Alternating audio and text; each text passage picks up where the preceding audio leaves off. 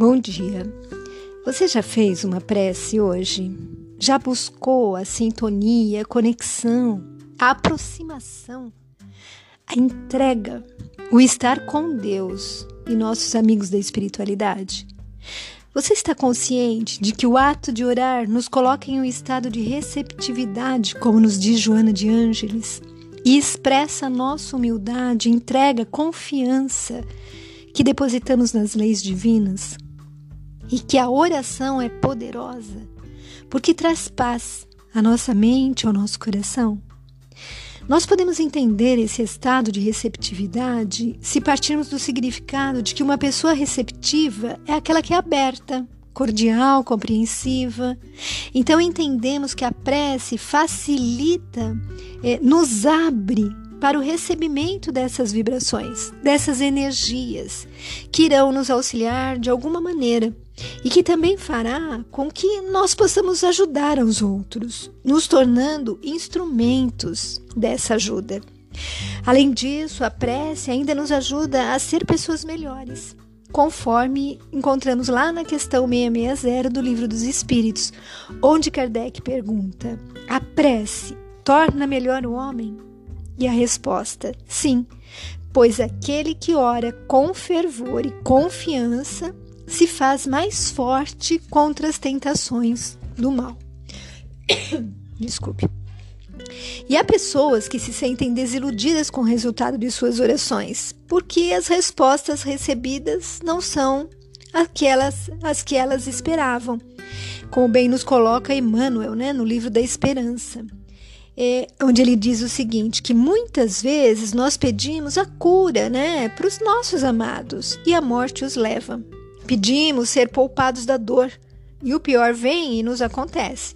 Ou ainda os suprimentos materiais. E ao contrário disso, acabamos passando fome, miséria, mas que se continuarmos com fé, fazendo preces a Deus e aliando nossas orações ao trabalho e às boas obras, conseguiremos a paciência, a serenidade, o entendimento para todas as dificuldades que a vida nos apresenta.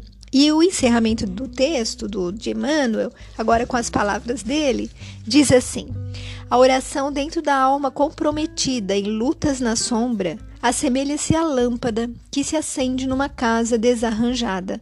A presença da luz não altera a situação do ambiente desajustado e nem remove os detritos acumulados no recinto doméstico.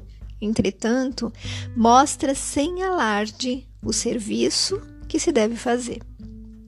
Veja, meu amigo, minha amiga, que me ouve agora. Isso que eu acabei de ler nos remete ao capítulo 25 do Evangelho segundo o Espiritismo, no Pedi, se vos dará, buscai e achareis, bateis a porta e se vos abrirá, como Jesus nos disse, onde nós desenvolvemos então um papel na solução da dificuldade que nos atinge. Não ficamos apenas esperando que a solução caia do céu, mas lutamos para encontrar os caminhos Pois, como Emmanuel nos diz, a prece não vai resolver o problema, mas vai nos dar força, confiança, nos iluminar, mostrar o que deve ser feito e vai nos trazer serenidade para que possamos ser intuídos, no sentido de descobrir aí o que precisamos fazer para solucionar ou melhor lidar com os problemas. Além do que, como nos diz André Luiz, cada um de nós tem uma capacidade diferente para receber essa ajuda divina, de acordo com as nossas conquistas individuais, o nosso entendimento. Pois quanto mais espiritualizado nós formos, melhor vamos conseguir sintonizar com o alto e mais fácil será ouvir e seguir as intuições que receberemos. Às vezes nós pensamos que Deus não está nos ouvindo, mas o que nos falta é essa sensibilidade para entender as respostas de Deus. E apesar delas nem sempre serem é, os que as respostas né, que gostaríamos de receber, mas com certeza são as adequadas naquele nosso momento de vida e que temos que confiar em Deus. Pois nem sempre aquilo que achamos ser o melhor para nós verdadeiramente o é. Porém, temos que entender que nenhuma prece fica sem resposta. E aqui eu me lembro daquela história de autor desconhecido, do homem que estava sendo perseguido por vários malfeitores que queriam matá-lo, né? E ele corre por um atalho lá, se enfia numa estrada no meio do mato, e no desespero ele faz aquela oração: Deus, fazei com que dois anjos venham do céu e tapem, né? Tampem, né? A entrada da trilha, para que os bandidos não me matem. E nesse momento ele escuta que os, os homens estavam se aproximando. E aí ele viu uma minúscula aranha e a aranha começou a tecer a sua teia. E o homem se põe a fazer outra oração ainda mais angustiado, né?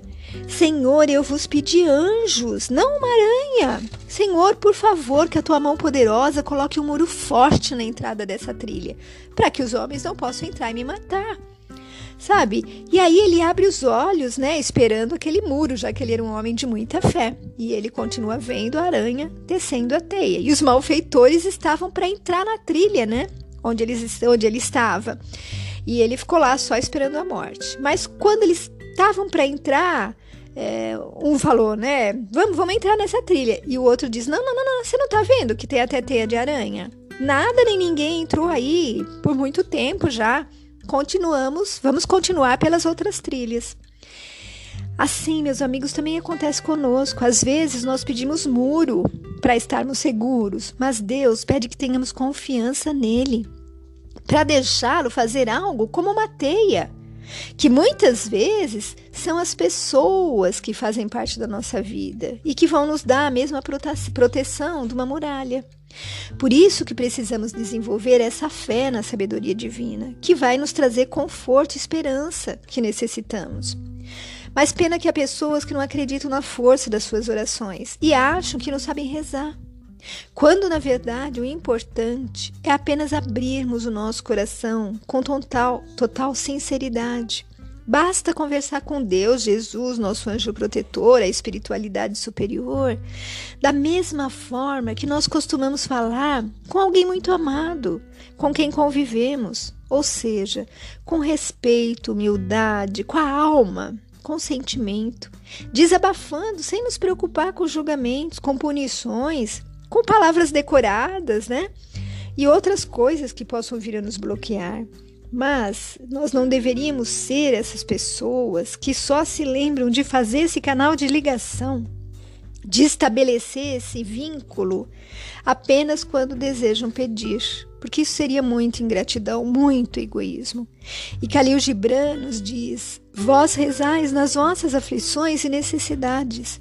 Se pudesseis rezar também na plenitude da vossa alegria e nos dias de abundância, então é isso. O ideal seria assim. E num, num dos textos lá da, do site da Feparana, eles reforçam isso contando a seguinte historinha: que nós estamos acostumados a utilizar a prece apenas como último e desesperado recurso. Quando não se sabe mais o que fazer, a quem mais pedir socorro, suplica-se por auxílio. Mas será essa a única função da prece? Ligar o homem a Deus em momentos de desesperança e de sofrimento? Bom, não é historinha, desculpe, é só um comentário que eu retirei de lá. É claro que não é, né? Essa não é a única função da prece. Rezar, orar, vibrar, não importa o nome que possamos dar a ela. É sim aquele pedido de socorro, quando tudo parece estar ruindo na nossa vida. Mas deve ser também o ato de agradecimento, por algo que nos trouxe alegria, ou de louvor, que é o reconhecimento da grandeza de Deus. Hoje, meus amigos, a humanidade se aproximou de Deus e se eleva em oração, fazendo correntes, pedindo o fim das mortes devido à pandemia, pedindo a cura, né? Que a vacina nos proteja. Mas nós voltaremos a dedicar pouco tempo a Deus quando tudo isso passar.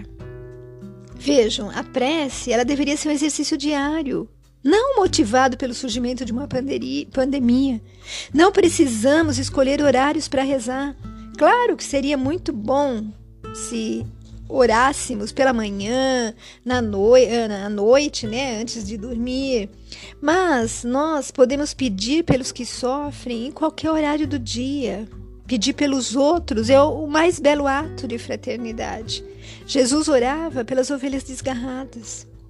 E a prece mais poderosa é, será aquela né, que Jesus nos ensina lá no capítulo 12 do Evangelho segundo o Espiritismo. Amai os vossos inimigos, fazei o bem a quem vos odeia e orai pelos que vos perseguem e caluniam. Então, se conseguirmos orar pelos nossos desafetos, estaremos movimentando ainda mais toda essa energia de amor. E o ato né, de admirar uma flor, essa criação de Deus na sua beleza, na sua perfeição, é uma forma de oração, porque é um louvor ao Criador. Então, na verdade, nós devemos dividir, através da prece, todos os nossos momentos, bons, ruins, agradecendo, valorizando o que possuímos e pedindo forças para enfrentar aquilo que sozinho não suportaríamos. Né? E a prece em comum, nos diz lá o capítulo 27, né?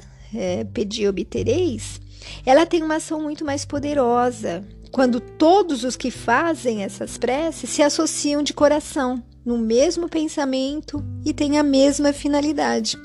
Porque então é como se muitos clamassem juntos e uníssonos. E a própria medicina tem feito alguns estudos, né?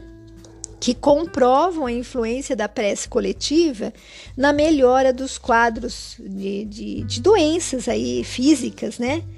É, dos pacientes internados. E eu finalizo com as palavras de André Luiz através de, jo, de Antônio Baduí Filho, onde diz assim: Quando tudo parece conspirar contra teus objetivos mais caros, sossega o coração atribulado e lembra-te de Jesus no Horto das Oliveiras, quando o celeste amigo, orando, em busca do amparo de Deus, para as horas amargas que estavam por vir, exclamou com humildade: Pai, não seja como eu quero, e sim como tu queres. Fique com Deus. Beijos de quem se preocupa com você.